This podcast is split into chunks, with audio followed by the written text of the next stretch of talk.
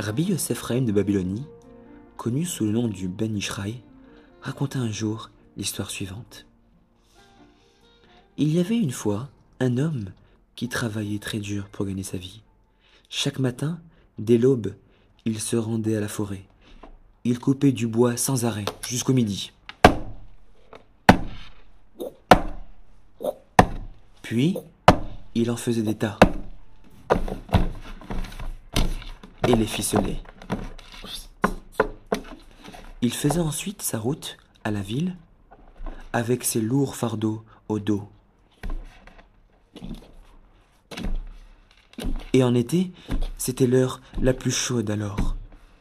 De la vente de ce bois, il arrivait juste à nourrir sa famille. C'était son gagne-pain. C'était d'ailleurs aussi celui de son grand-père, de son arrière-grand-père et de tous ses aïeux.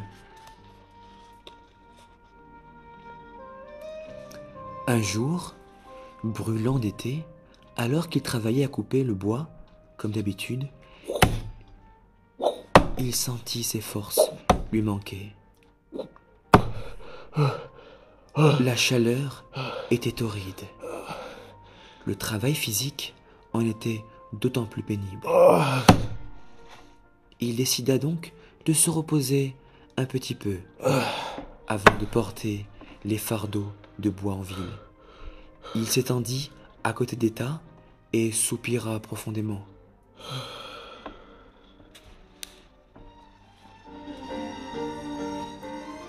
Oh, pourquoi ai-je un métier si fatigant? Pourquoi faut-il que je travaille sans répit chaque jour à couper du bois? Après toute ma peine, je ne peux me permettre que du pain sec et quelques légumes. De ma vie, je n'ai jamais goûté à la viande. Je n'ai jamais pu acheter le moindre fruit. Je n'ai jamais eu l'occasion de tenir en main une pièce d'or.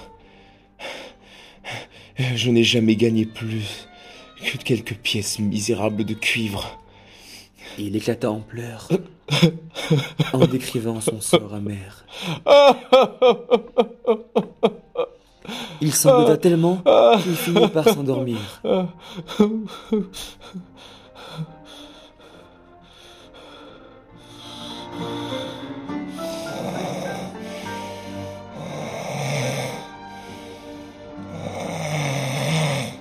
Dans son sommeil, il fit un rêve magnifique. Un malard descendit du ciel et lui dit Hachem a entendu tes soupirs et tes pleurs, mon fils. Il m'a envoyé pour te demander quelle est ta requête. Ce que tu demanderas sera immédiatement accordé. L'homme répondit sans hésiter. Je, je, désire, je désire que chaque chose que je touche se, se transforme en or. Qu'il en soit ainsi, répondit l'ange. Et il le quitta.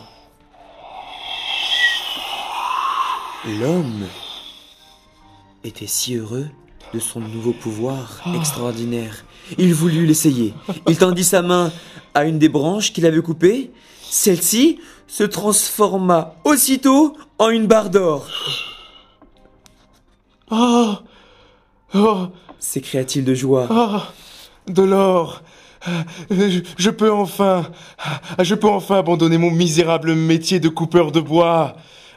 Je suis désormais le plus riche des hommes sur terre. Dès que je toucherai du bois, aux pierres et même à la poussière, tout se transformera en or pur. Le parquet sur lequel je marcherai sera de l'or. Les murs, dès que j'y poserai la main, seront en or. Qui sera mon égal? Et qui arrivera à une telle richesse? Y a-t-il un roi au monde qui est assis dans un palais tout en or et qui possède des trésors à l'infini? L'esprit tout absorbé à son bonheur, il tendit la main pour boire de sa cruche. Il avait très soif. Il avait à peine touché qu'elle était toute devenue en or. L'argile était devenue de l'or pur. Tout heureux, il approcha de ses lèvres Mais, mais, mais, mais où était l'eau? À peine toucha-t-elle ses lèvres qu'elle aussi se transforma en or quand il prit le pain sec. Ce pain, pour apaiser sa faim, lui aussi devint un grand morceau d'or. Alors, l'homme comprit sa bêtise. Oh.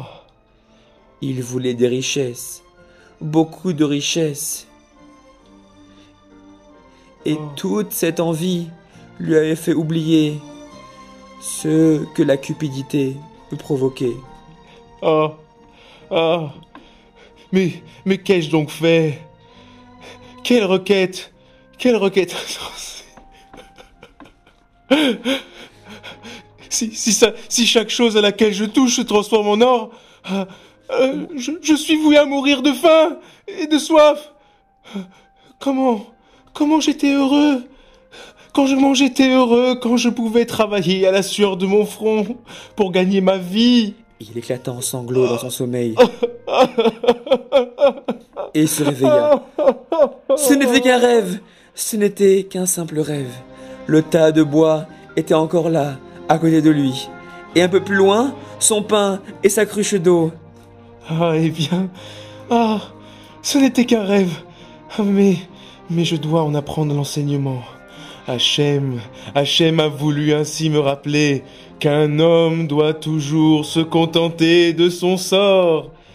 Il doit faire son travail avec joie et, et, et ne pas envier les richesses et les maisons pleines d'or. Uh,